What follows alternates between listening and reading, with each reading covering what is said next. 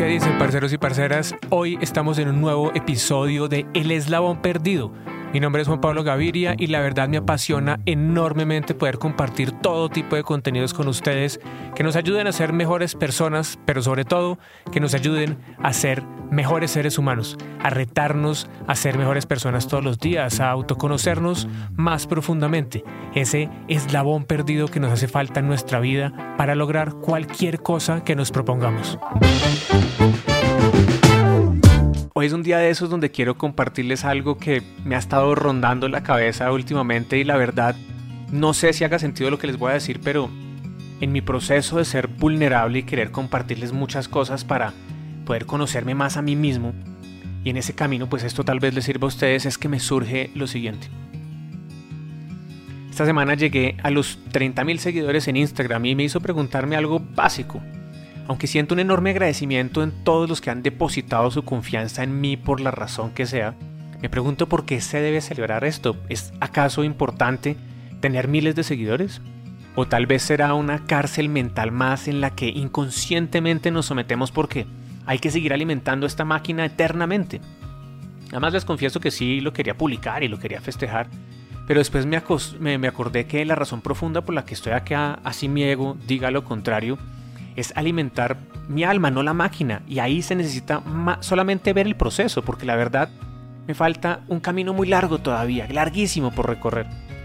Y a la casualidad que al mismo tiempo me encontré preguntándole a un amigo que crea contenidos para redes de esos que tienen millones de seguidores, que si su engagement había caído porque el mío se había caído.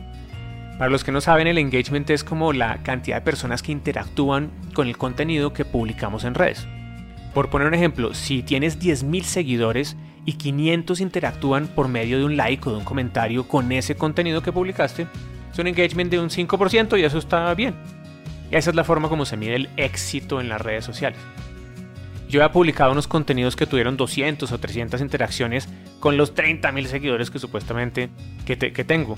O sea, muy poco éxito en cuanto al alcance de estas publicaciones. Entonces me di cuenta que, que sí, que otra vez estaba en lo mismo. Es decir, antes el rating dominaba mi vida, que viene siendo una medición parecida a todo esto. Y antes también indicaba si yo soy o no soy con respecto a los resultados de él. Y ahora, aunque con una intención muy diferente en lo que hago, pues otra vez me estoy dejando llevar por el engagement, por el rating. Todo esto llevó a, a preguntarme de nuevo, ¿ser o no ser? Sin lugar a dudas es la pregunta y sobre todo qué es ser y qué es no ser. Entonces me fui a buscar a Shakespeare para ver si Hamlet tenía las respuestas. Hamlet dice, ser o no ser. Esa es la pregunta. ¿Cuál es más digna acción del alma?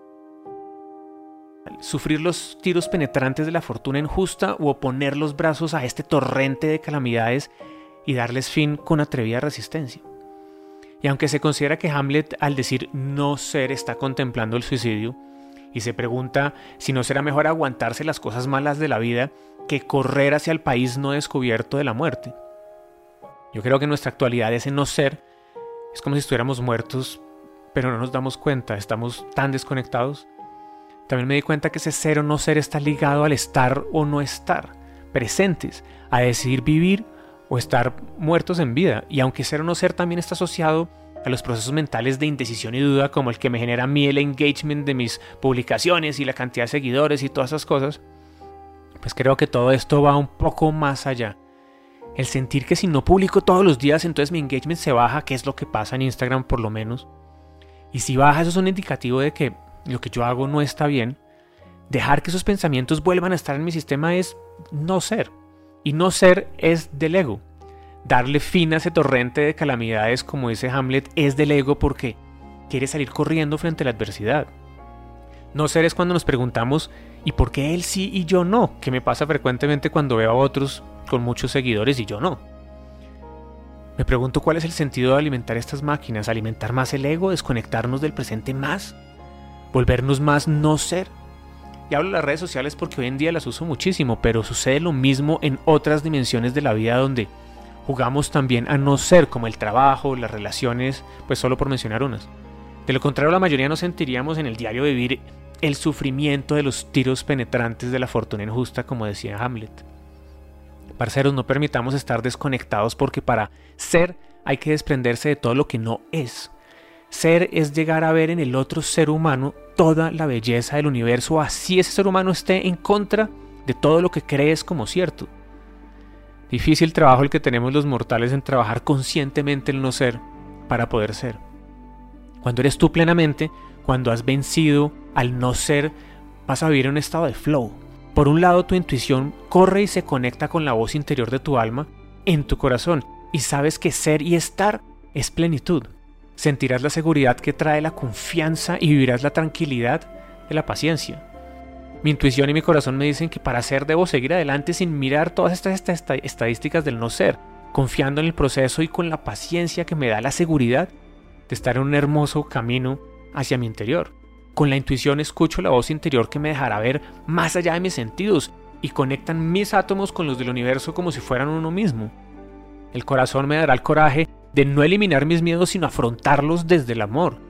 La confianza me da la fe de entender que todo es correcto y la paciencia me quita las angustias para entender que el tiempo es relativo a las necesidades del ego. En conclusión, gracias, gracias a todos los que han decidido acompañarme en el camino, pero la pregunta es si seguirá siendo ser o no ser. Finalmente, eso es autoconocimiento, nuestro eslabón perdido, y reconocer en cada esquina de nuestro recorrido cuando caemos en las trampas del no ser es parte del mismo. En mi caso, con el solo hecho de escribir estos textos, grabarlos y ponerlos a su disposición en las diferentes redes, estoy compartiendo, estoy siendo. Es una expresión de mi ser y es la razón de mi existir. Entonces ahora en vez de dejarme llevar por todos estos números, pues simplemente voy a poner los contenidos en más plataformas para que el que le guste ver, pues siga estando el canal de YouTube y el de Instagram. Al que le gusta leer y oír, ahí está el blog y el nuevo podcast que estoy estrenando hoy con nuevos contenidos. Así que si tú eres de los que me ha dicho muchas veces que le encantaría oírme y no verme, entonces pues ahí van a estar. Dejo el link abajo para que sepan dónde queda. Parceros, parceras, que las métricas de las redes sociales no cambien lo que somos realmente, nuestro ser. Un abrazo muy grande y como siempre los mejores deseos para ustedes, para todos los suyos, en esta semana, en el mes, en la vida. Nos vemos en la próxima. Chao, chao.